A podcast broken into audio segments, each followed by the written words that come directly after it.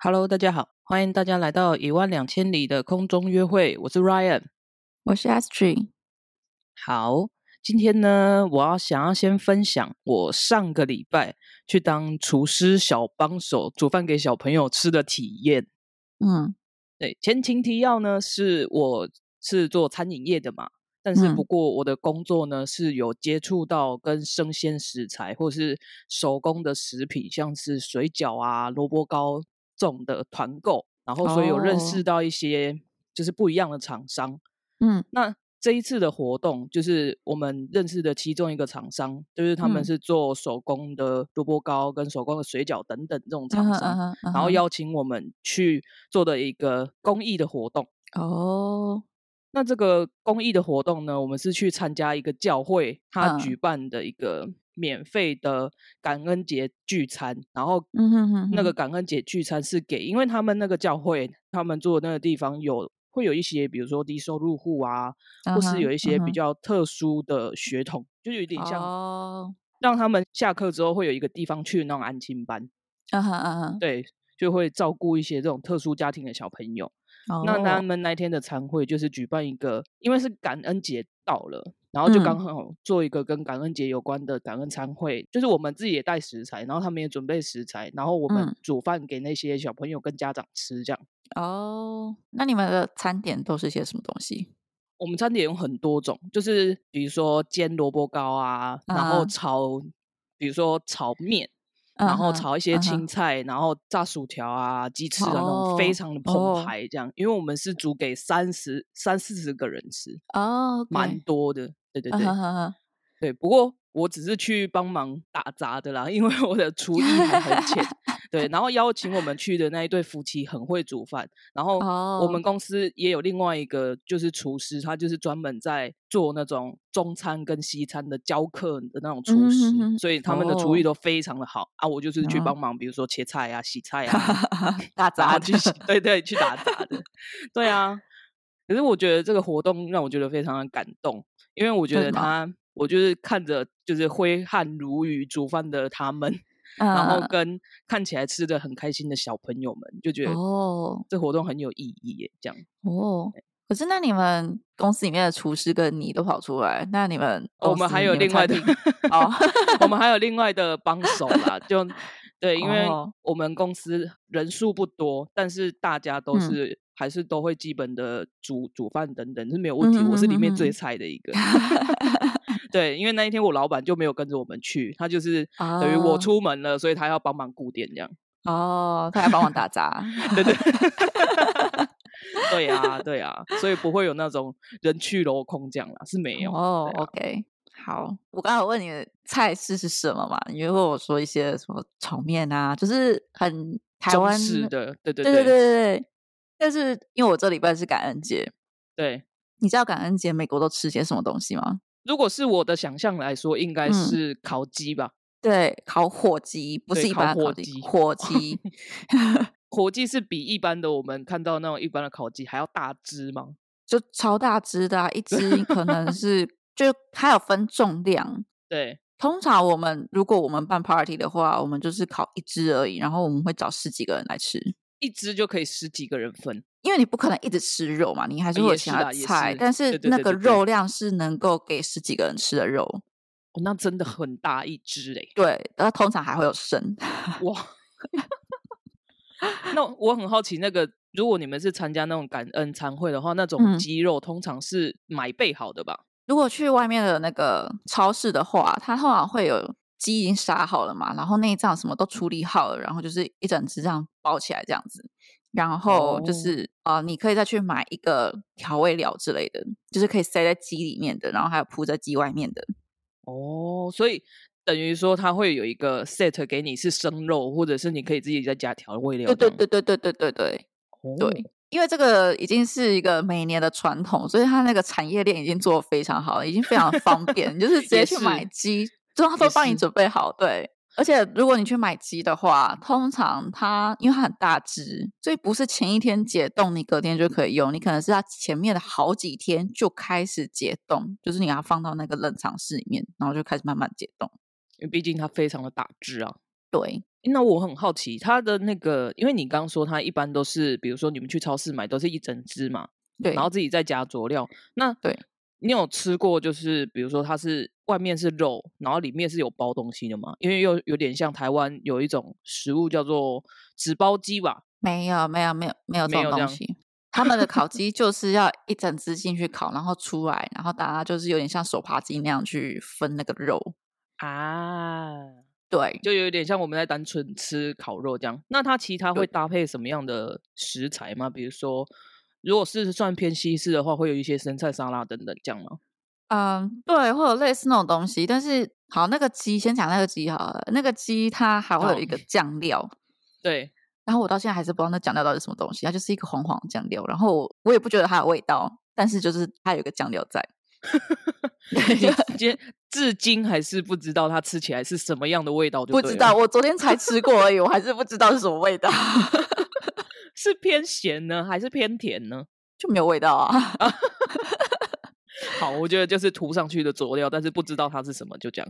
对，然后哦，通常一定会有马铃薯泥 哦。然后还有那个蔓越莓酱，果像果酱那样子吗？就比如说，对，有点像果酱那样的东西哦。然后会沾着面包吃，或者是混着马铃薯泥吃，这样之类的。对，看你要怎么吃都可以啦。然后还有什么？哦，还有派，就是他们会吃南瓜派。哦。南瓜但是这个就不是必备的，就是可能就是看你们家庭想要吃什么。哦，就可能是刚好准备了这些东西，所以主食来说就会是，例如说派啊，没有没有派不是派不是主食，派是甜点，南瓜派是甜点哦，它是甜的哦哦哦，对对对。哦，因为我把它想成咸派那边去了，不是不是，它是甜的，就是主食就是那个马铃薯泥跟那个鸡肉哦哦，我第一次吃的时候。就是我第一次吃整个感恩节大餐的时候，是是在如斯葵。如斯葵，如斯葵，你应该知道餐厅了，就是一间哦，我知道，对，蛮贵的餐厅。然后呢，一开始就觉得因为没吃过嘛，所以就吃吃看。然后我在台湾有吃过如斯葵，所以我对于美国如斯葵是有一点点期望值，你知道吗？嗯嗯嗯，因为在台湾的如斯葵价格不菲啊。对，而且台湾如斯葵是好吃的。嗯哼。但是，可是，反正就是感恩节吃他的，他进去他就没有提供，就是牛排之类的，他的套餐全部都是感恩节套餐，就是你没有没得选别的。哦，就是它就是固定的 set 这样。对，然后它还是有一点点就是变化啦，就是哦，你可以甜点甜点可能有两个给你选，小菜可能有两个给你选这样子。嗯哼。但是它的 menu 就是蛮固定的。嗯哼。然后我吃的时候真的超失望的。跟你说，第一次去美国吃这种东西都会超级失望，因为他们美国人他们其实比较喜欢吃鸡胸肉。嗯，你去这种大餐厅，他当然是给你鸡胸肉，他不会给大家比较不喜欢的鸡腿肉。哦，但是台湾人比较喜欢吃鸡腿肉。对，因为觉得鸡腿肉比较嫩，或是比较油吗？就是吃起来的口感不一样。对，然后可是鸡胸肉就是很柴。哦，对，处理不好会超级柴。对我当时来说，就是我觉得就是肉比较柴，然后比较没有味道。嗯哼，对。但是现在就是反正那个是已经是四五年前的事情。嗯，但是现在我去吃，我完全没有问题，我完全就是已经习惯了这样。对对。然后我一开始来的时候也是觉得美国甜点都超爆甜的，我现在也觉得还好。还是啊？真的吗？我以为你会说你现在还是觉得超爆甜呢。就是我有点像循序渐进的，就是。你知道你来美国，你不能够不 social，你知道吗？也是。那 social 有的时候他会提供的就是甜点，就是那个场合会给你饼干啊什么的。虽然我觉得超爆甜，但是我也不能够不吃啊！我如果都不吃，人家就会觉得很奇怪。也是，也是。对。然后就是一个慢慢的、慢慢的就是提高那个剂量，你知道吗？听起来很可怕。有一天就觉得那个剂量是 OK 的。哇塞！你等我一下哦，要去抓猫，猫又在搞怪。然后回来了。好，那我想要问的是，哎，你刚开始的时候，除了那个就是食物的，就是甜点的很甜，然后跟就是鸡肉是鸡胸肉之外，对食物的分量来说，有什么很不适应的地方吗？因为就我所知，美国的食物的分量应该是跟台湾比，应该是大很多。啊，我觉得对，大很多，有没有到两倍不一定，但是有的会到两倍。对。一开始也是会吃不完啊，然后就外带，一定会吃不完。对，哦，就外带。对，但是现在我是吃得完的，真的假的？哇塞，那这样子你没有变胖，真的是非常的神奇耶！我有变胖，你怎么会觉得我没有变胖呢？但是看起来没有胖很多啊！好啦，好啦，好啦。呃，好，我可以稍微讲一下我的体重。好，可以。我高中的时候，因为你你跟我认识是高中的时候嘛，是我那时候最瘦的时候是三十八公斤。对，大家可以想得到，他三十八公斤，然后又非常小一只，就是嗯，你知道，非常的迷你，就这样想就好了。对，那个时候，但是我觉得三十八公斤是一个不健康、非常不健康的一个体重。对啦，太瘦了，就是生活压力比较没有那么重的时候，就开始回归到接近正常的体重，但是其实还是 underweight，就是还是过瘦，就是还是正常。哎，有没有还是过瘦？是不是？还是过瘦？就是它是在一个正常偏瘦，就是刚好在那个边界，你知道吗？但是如果是算 BMI 的话，就是过瘦。那时候好像是四十二吧。那就是真的非常的瘦啊。然后过了二十五岁之后就开始变胖啦。啊，二十五岁就是个坎呢。对对。然后现在现在是接近五十，接近五十。我觉得这个体重对你的身高来说。其实是健康的体重，其实是健康的体重呢。但是这其实是这个健康的方面，我觉得之后可以再再深聊，因为我觉得这要跟就是体脂肪有关系。对，因为就是要看你现在的身体的素质是怎么样。但是如果是光看体重是很 OK 的，没有问题。没有，可是我觉得这个数字台湾人很很多人不能接受了，觉得现在是有一点过于吗？对，我觉得啦，对，可是这是亚洲人的通病。因为就是可能是因为现在线上的艺人的关系吧，就是大家都喜欢看那种很瘦很瘦。我觉得他们的数字都是假的，是不是？好，这个我觉得我们有点聊远了啦，不是之后可以再聊。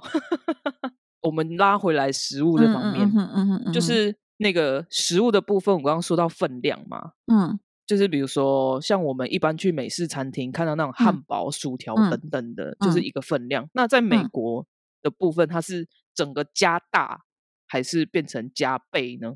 加我应该加大是吗？就是它的那个汉堡还是一个汉堡啊？对，但是那个汉堡的 size 可能，比如说我们可以一手拿。你说的一手拿是像麦当劳那种厚度？对对对对对，像麦当劳那种厚度哦，通常是一点五倍厚。是一个我的嘴巴没办法一次吃下去的一个量，但是大家知道我并不是很大只，对，但是那个厚度是没办法我嘴巴一次吃掉全部的数量的。哦，普遍来讲都是这样吗？对啊，如果是一般餐厅的话，通常他们给的都会是蛮大份的。哎，你所以你在美国那边大部分都是现在的话，大部分都是自己煮饭吗？对对，要省钱就是要自己煮。嗯哼哼哼，那你自己煮的话，你会煮偏西式的，还是会跟台湾一样偏中式的？因为就我朋友的举例来说，就是像你一样出去国外工作，然后都是自己煮东西吃，但是他煮的东西，他那时候是去英国留学，但他煮的东西都还是偏台湾的主食居多。哦，种类来说啦，我觉得就是要看，首先我住的地方比较乡下一点，嗯哼，所以我虽然这边有亚洲的超市。但是不是所有东西都在亚洲超市找得到哦？然后再来是亚洲超市里面有很多是中国货，我真的不想花钱买中国货。也是，就变成我的选择是比较少的。嗯哼哼，对。但是我前面几年还是会，因为那是比较熟悉的东西，所以我还是会煮比较多偏亚洲的食物。但是不一定是台湾菜，就是因为台湾的饮食大概就是有个饭，有个肉。然后可能炒个菜，然后煎个蛋这样，对，然后就是就是好几道，你知道吗？我就是想一锅到底，我就可以吃饭这样子。那我觉得你应该一刚开始都是煮火锅吧？火锅、泡面 但是后来就是开始会煮一些日式跟韩式的东西哦，就是比较亚洲部分。然后我觉得其实如果要带便当，或者是你要煮的快一点，然后。厨房干干净净，没有油烟的话，其实煮西式的是比较好。就是只要用烤箱就好了，听起来。对，东西腌一腌，丢烤箱就好了。没错，超方便。我现在就是一个懒人状态，我就是东西腌一腌，丢烤箱。哎，那我岔题，你现在有气炸锅吗？听说气炸锅是非常超实用的东西。我有气炸锅，但是气炸锅对我来说，就是我有的时候很懒得煮，然后我可能就是买那种鸡块啊、薯条啊，然后丢进去这样子。哎，对，就很方便啊。听说，对对对，还可以。因为我也还在想说，我想要购入气炸锅这件事。你有了，你就会一直用它。也是，也是。好，所以你现在基本上也都是偏西式的。看我心情啊，想吃什么就煮什么。对，好，那你适应上的部分，除了食材以外，那语言方面呢？在台湾学的英文的对话，跟你实际去了美国的英文对话会不一样？呃，不一样。好，我先说，我觉得台湾的英文教育有一个很大的问题。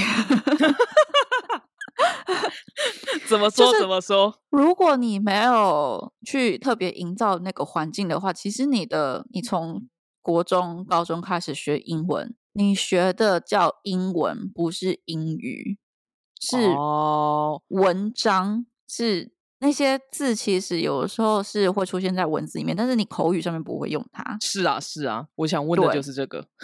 对，然后再来是当时的教育，是你只要会读，然后会选择题，然后考试有考那个作文嘛，所以你会写作文，对，就这样子。听跟说这两个东西是一直都被忽略的东西。我们那个时候考试的时候也是有听写啦，有听力的选择题等等之类的啦，但是它都是用文章的。那是因为我们学校的关系吧？因为如果你今天是考学测跟职考，根本就不考这个啊。哦，也是啊，对对对。但是如果是那种英文检定之类的，是有的啊。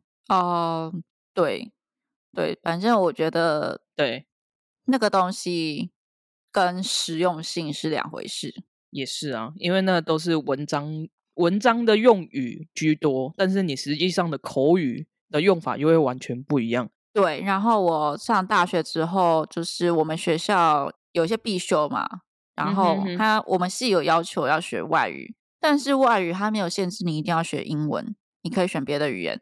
所以你那个时候选了别的是吗？我那个时候开始学日文。跟我大学的时候一样，我大学的时候也是学日文。对，所以呃，可想而知，我高中啊，我的大学四年就是英文，我接触到英文其实就是读原文书而已。嗯哼哼。然后我那个时候也没有想要出国，我那时候觉得这样应该 OK 了，反正我可以读就好了，反正只要看得懂就好了。对，然后结果殊不知，殊不知，殊不知还是 之后还是出国了。对，所以我那个 时候就是啊，因为我大学期间甚至到研究所，我都还是把我的就是学外语的重心放在日文上面。然后，可是一旦决定要出国之后，就开始补我的英文，然后那个一定要对啊。那我好奇，你那个时候是先在台湾有去，比如说类似啊，比如说上那种英文语言的口语课吗？还是我没有哎。我没有上过口语课，啊，如果要加强你的口语的话，其实看影集是非常好的一个方法。哦，对，影集是个好的方法，没有错。可是我觉得这是要看类型吧。对你不是选那种 The Crown，就是我们之前 Instagram 前阵子有人提他最近在看 The Crown。嗯哼哼哼。The Crown 的话，就是它是一个，它虽然是现代的一个背景。但是他们的讲话不是你平常跟朋友讲话会讲，就不是那种口语啊。对，如果你要加强你的英文的话，那你可以选择是像《How I Met Your Mother》或者是《The Big Bang Theory》。我之前听到有人提示说，觉得六人行不错，虽然是有点久以前的影集了。对，六人行有点久了。他们就是语言是一个会进化的东西。嗯哼哼哼哼。所以如果你要把你的语言提提高到另外一个层次的话，其实我会建议是看比较新的影集。哦，对啊，反正你就是选像是《The How I Met Your Mother》或者是《The Big Bang Theory》那这种的，你去听他们讲话。然后，如果你要进步，你要希望你的口语可以进步的话，你就是他讲一句，你跟着讲一句，就是 repeat 他讲的东西，那你自然就会把你的音调跟上去。然后你还会学到新的单词，因为你要去讲他讲的话，你当然就是会遇到新的单词，而且这些单词是他们平常讲话会用的单词。是是是，哦，那你去到英，就是你之后去到美国了之后，你一刚开始应该有很长一段适应期吧？我一开始我觉得我比较不敢讲，是因为我没有自信。哦，对，有有没有自信开口讲话是另外一回事，因为我觉得当时我讲话还是会有一些台湾的口音。嗯哼，然后再来是啊，我觉得这也是另外一个问题，就是台湾人读。文字都是没有问题的，就是你看那个字，你会认得它，你知道它是什么意思，但是你不会念哦。有一些字啦，看的话知道它是什么意思，但是你念不出来。对，但是你不会念的情况下，你就会觉得你可能就会念，你觉得应该是这样念的方式。哦，那就有可能是念错的，尤其那个英文又有那个音标的部分，你如果念错一个字，是完全不一样的。对，然后所以当时就是因为你知道，我前面几年就是都在就是忽略英文这一块，所以我的 我有很多字其实是不知道怎么发音的，就是我可能觉得这个字是这样发，但是我不太确定是不是真的哦。所以就有一段时间是我开始几乎每个字我都去查去确认它到底怎么发音哦，就是要花一点心力去跟上那个英文。那你有印象最深刻？比如说你在讲什么部分的时候，你就是最没有办法插话吗？最没有办法插话，你觉得是话题的部分吧？对对对，比如说你私底下聊天的部分比较难插话，还是专业名词的部分？我在想，专业名词或许可能还会简单一点。如果是聊 science 聊专业，就是没有什么问题啊。嗯哼哼，对，但是如果是私底下聊天的话，我觉得就是话题吧。他们很爱看运动比赛什么的，比如说棒球啊，或者是啊篮球 NBA 这种的。没有没有，他们最爱聊的东西是 Super Bowl 哦，超级杯。哦，这个可能在台湾的话，可能就会比较没有共鸣。对对对，就是几乎每个人都一定会看那个超级杯的比赛。哦。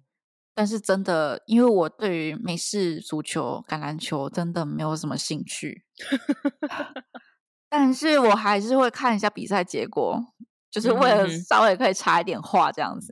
嗯哼哼哼哼哼哼，对，好，因为台湾没有这个运动啊，所以对台湾人来说，这个可能就是会比较，对，就像我刚刚说的，会比较没有共鸣，没有办法聊。这个运动只有美国人会玩，好不好？是啊，这个这个运动欧洲也不太玩啊。对啊，但是日本有一部漫画在画这个的啊。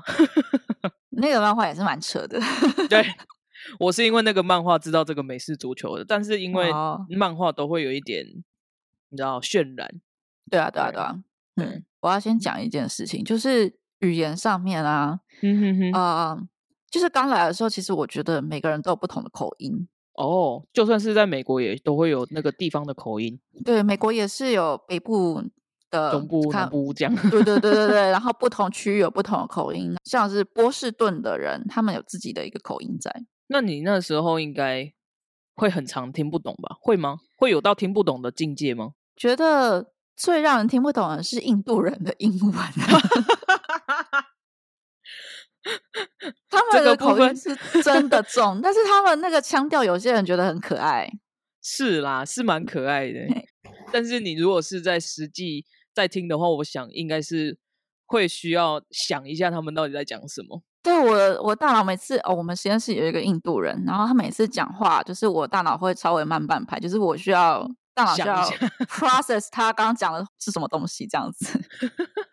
觉得还有另外一种是。中年男子，那通常身材会比较魁梧一点，然后留着大胡子。这个他们的口音，就我觉得也不是口音，就是因为他们留着大胡子，所以他们讲话的时候，我就觉得声音都在他们嘴巴里面，然后都传达不到我耳朵里面，你知道吗？是会比较含糊这样吗？对，我觉得就是比较含糊，然后就是跟他们讲话，我也是需要花一点时间想一下他。刚到底讲的什么东西？你讲的这个举例是你的教授吗？我好奇而已啊，是吗？我教授不是，我教授教授不是这种类型。我教授是一个英国人。哦，那英国会有英国腔哎。但是他来的时候，他已经来美国十几，可能甚至有快二十年了。我哦，我不会觉得他英国腔很重。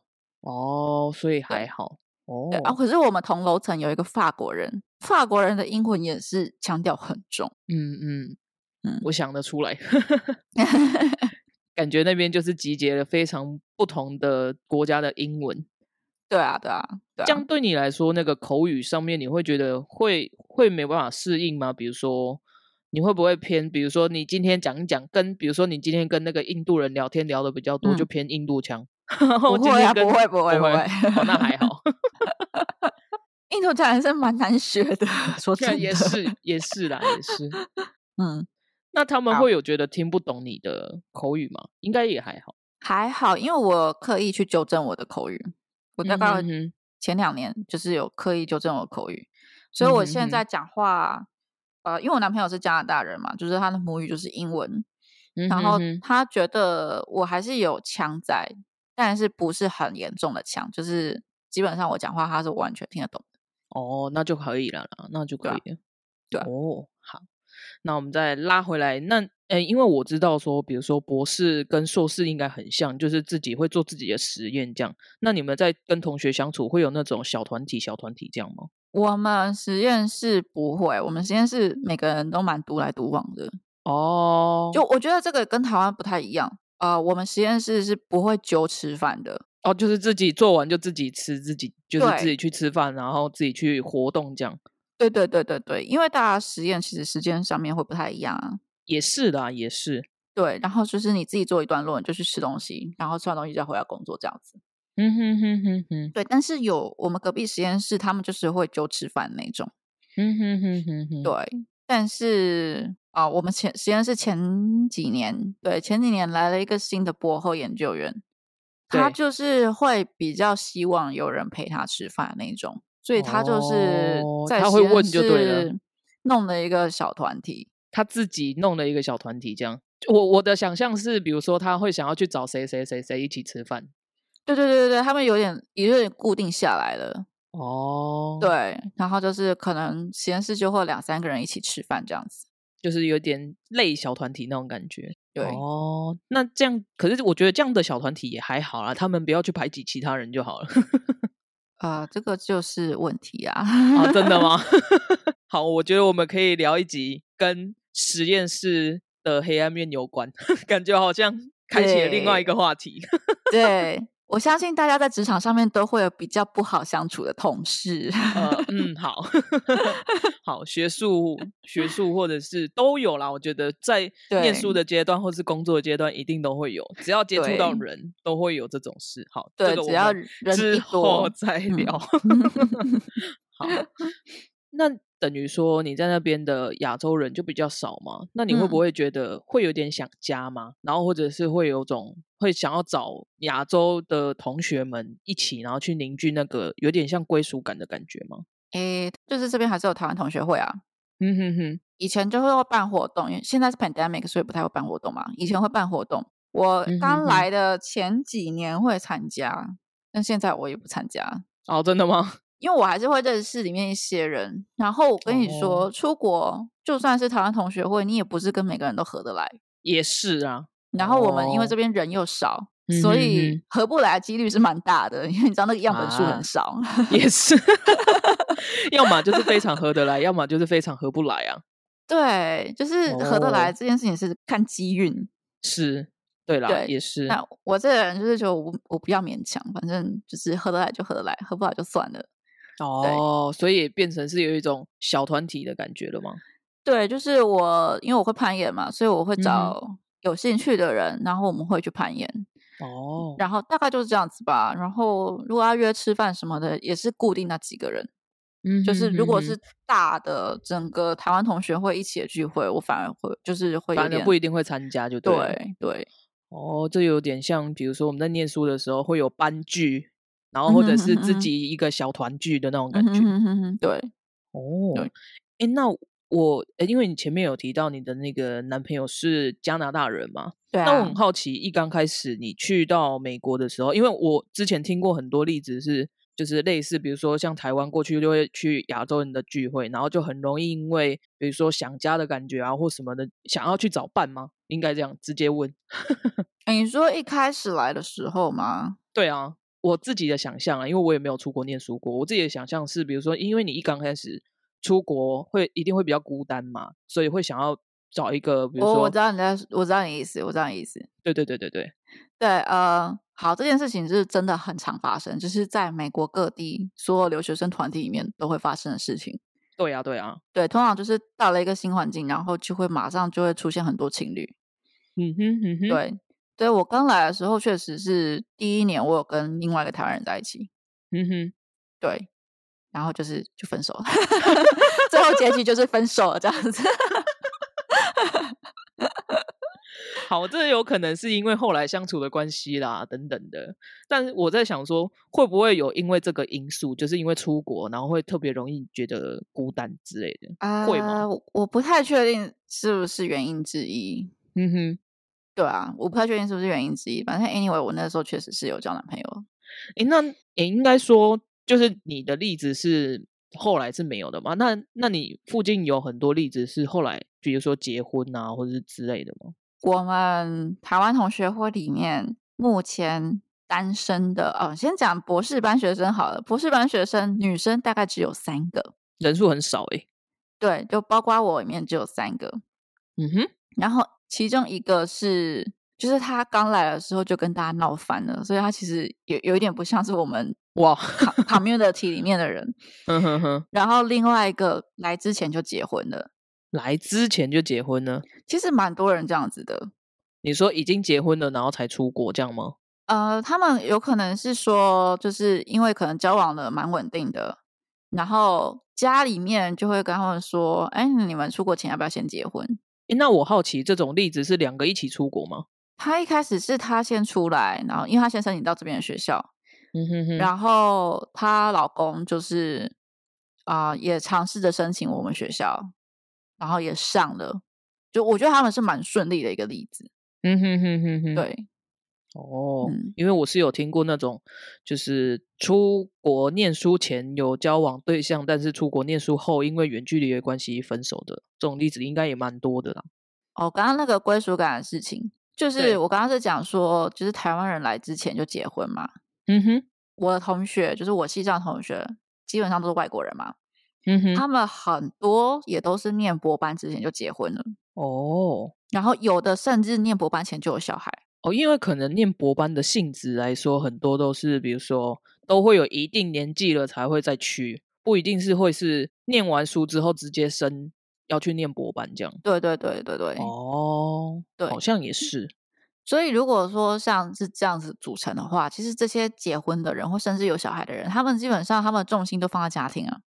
也是啊，难怪会是独来独往居多啊，因为对他们来讲，去念博班就是跟上班一样，就是上班然后下班就回家。对，对，这个例子会让我想到我之前去那个念新加坡的学，就是去新加拿大念书的学长。嗯，他那个 对那个学长 S 也知道。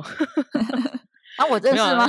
嗯。啊，好，那是你你的学长啊，但是你应该不认识。好好好好，对，没有，因为他我之前在看他刚开始去加拿大的时候，我跟他聊之后的工作会想要回美国，哎，不是，应该他应该说会留在加拿大，还是去美国，或者是回台湾？嗯，我是这样问他的。嗯，然后他就跟我说，他应该还是会想要回来台湾。我就问他说，为什么？因为我想说，他都已经出国念博班了，就台湾跟那边的环境来讲，我会觉得我个人的想法会觉得国外会比较好。嗯，对。然后结果他跟我说要回台湾，所以我就很惊讶。他给我的理由是什么？你知道吗？什么？他说，因为他还是喜欢亚裔的女生，所以他会想要回来台湾，然后找台湾人结婚。那他在加拿大找不到亚裔的女生吗？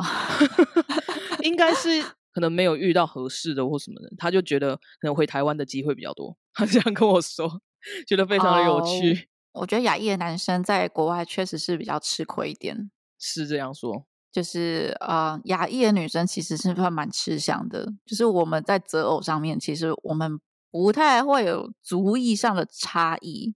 嗯哼，对。但是亚裔的男生确实是其他的白人、黑人比较不喜欢的族群。这样说好像也是啦。对，亚裔男生最有几率就是跟亚裔女生交往。嗯哼哼，嗯哼嗯，对。不过你学长这里有 我觉得就是对他来说，这个理由非常重要，所以他现哎现在的境况，他是已经回台湾的啦。他回台湾一年，他在相亲啊？这我就不知道了。他回台湾之后，我还没找他聊天过，感觉改天应该敲他一下。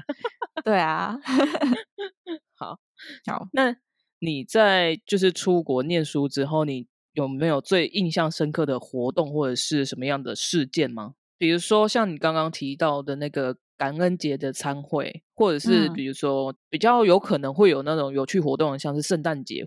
圣诞节的话，其实它是一个大家可能是家庭聚在一起的日子。嗯哼，所以圣诞节当天其实是美国是会非常无聊的哦，就是大家全部都回家了这样。对对对，但是我们实际上就是每年的年底，就是圣诞节之前会有一个小小的 party。嗯哼哼，对，然后就是大家喝酒啊、social 啊、吃饭啊这样子。他也他不是坐下来吃饭，他是哦，真的吗？他是旁边有那种类似 buffet 的东西，然后有小盘子这样子，然后你就自己夹自己拿。对他不是在正常的吃饭的时间，他是一个下午茶时间，就是让你去 social 而已。哦，就有点像活动，就比如说我们会有召集一些人，然后在那边聚餐，但是他的聚餐的类型是摆餐点在那里，然后让你去找别人聊天的那种。对对对对对对对。哦，这边都是这种方式。都是 social 的方式就对了。对，好，那这个可能跟台湾的风情就真的很不一样。对啊，这那个风气上面确实文化上面是不一样的。嗯哼哼哼，好，那今天的总结一句话，念博班对你来说，这个不是一句话可以解决的。好了，一段话，好了，一段话，就是博班是一个。训练思考的过程，它是训练你发现问题、解决问题的一个过程。